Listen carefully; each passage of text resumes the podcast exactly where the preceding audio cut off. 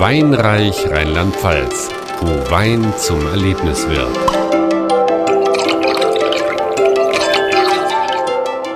Hallo und herzlich willkommen zum Rheinland-Pfalz-Podcast. Mein Name ist Pia Hoffmann und in dieser Weinreich-Folge möchten wir mit Ihnen auf Entdeckungstour in einigen Weinregionen von Rheinland-Pfalz gehen. Denn neben dem Wein finden sich dort auch viele Kulturschätze. Im Naheland genießen Sie zum Beispiel die dortigen Weine bei einer kulinarischen Weinprobe im Edelsteinmuseum Ida Oberstein, so die Leiterin Annette Fuhr. Unsere Region hat so viel zu bieten, vom Edelstein angefangen über die Weine bis hin zu dieser wunderschönen Landschaft und auch die kulinarischen Dinge. Und so ist diese Idee geboren. Wir machen was, was das Ganze kombiniert. Steine in ganz anderen Dimensionen finden sich am Naheufer bei Bad Münster am Stein Eber. Ebernburg. Dort ragt der imposante Rotenfels empor, die steilste Felswand zwischen Alpen und Skandinavien. Vor der gewaltigen Kulisse des Rotenfels zeigt Mechthild Wigger im Steinskulpturenmuseum Figuren aus aller Welt. Das Museum der Fondation Kubach-Wilmsen bietet zwei Themen. Erstens die Architektur von Tadao Ando und zweitens die Steinskulpturen des Teams Kubach-Wilmsen. Hier ist die Welt der Steine zu Hause. Was Sie hier an Stein sehen, stammt wirklich von allen Kontinenten Planeten dieser Erde. Zu Aktivitäten rund um den Wein lädt auch die Mittelrheinregion ein. Gabi Emmerich vom Verkehrs- und Verschönerungsverein in Leutesdorf verspricht in ihrem Ort allen Weinfreunden ein vielfältiges Erlebnis. Ja, Leutesdorf schmeckt nach Harmonie, nach Wohlfühlen, nach Erholung, nach Wellness, nach Wandern. Einfach zum Genießen, die Freizeit auszuschöpfen und einfach Kultur erleben. Durch die Leutesdorfer Gemarkung verläuft ein Teil des Limes-Wanderwegs, der den Gast in römische Zeiten entführt. Die Winzer haben dieser Epoche ebenfalls einen speziellen Tropfen gewidmet. Es gibt auch einen Limes Wein. Natürlich ist die Region sehr geprägt und regional und natürlich auch die Produkte wirken sehr stark zusammen.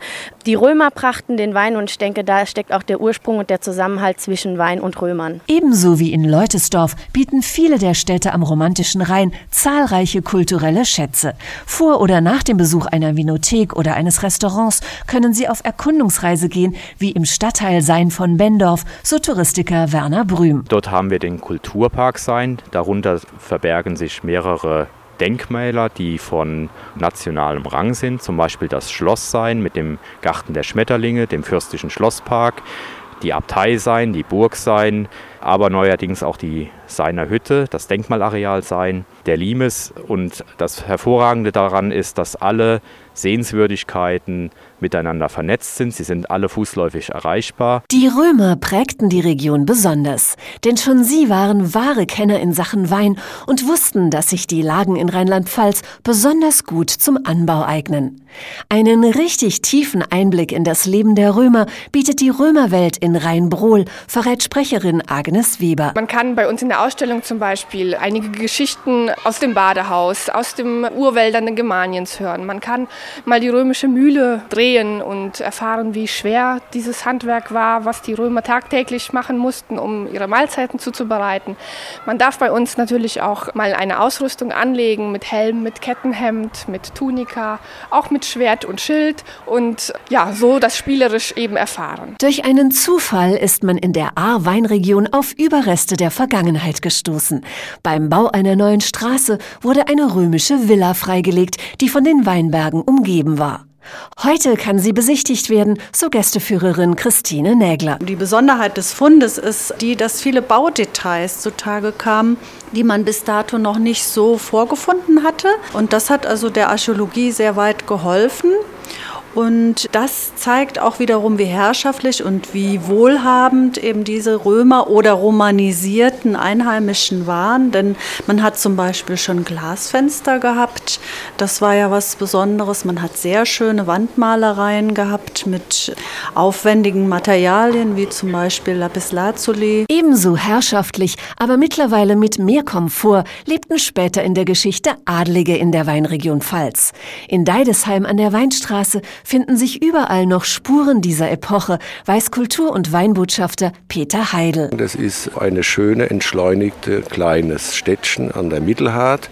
Ich würde fast sagen die Perle an der Weinstraße geprägt von den Adligen, die hier gewohnt hatten. Das sieht man noch an diesen schönen Weingütern, die wir heute haben. Die großen Weinbarone lebten hier, Bassermann Jordan, Reichsrat von Buhl, Dr. Deinhardt. Viele der Weingüter verfügen über Vinotheken, Straußenwirtschaften und Restaurants. So gestärkt kann ein weiteres kulturelles Highlight der Region angesteuert werden, das hoch über den Weinbergen der Pfalz liegt, so Museumspädagogin Charlotte Dietz. Das Hambacher Schloss heißt Hambacher Schloss, ist aber eher eine Burg und hat eben auch diesen Burgcharakter. Im Inneren haben den wunderschönen großen Festsaal, der sehr imponierend ist, in dem auch die ganzen kulturellen und privaten Veranstaltungen stattfinden. Wir haben dann einen etwas kleineren Siebenpfeifersaal und die Ausstellung.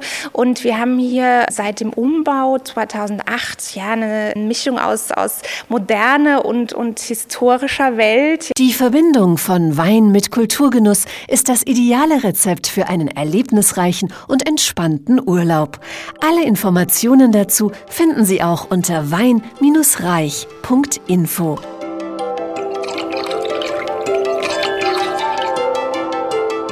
Weinreich Rheinland-Pfalz. Freude für Geist und Gaumen.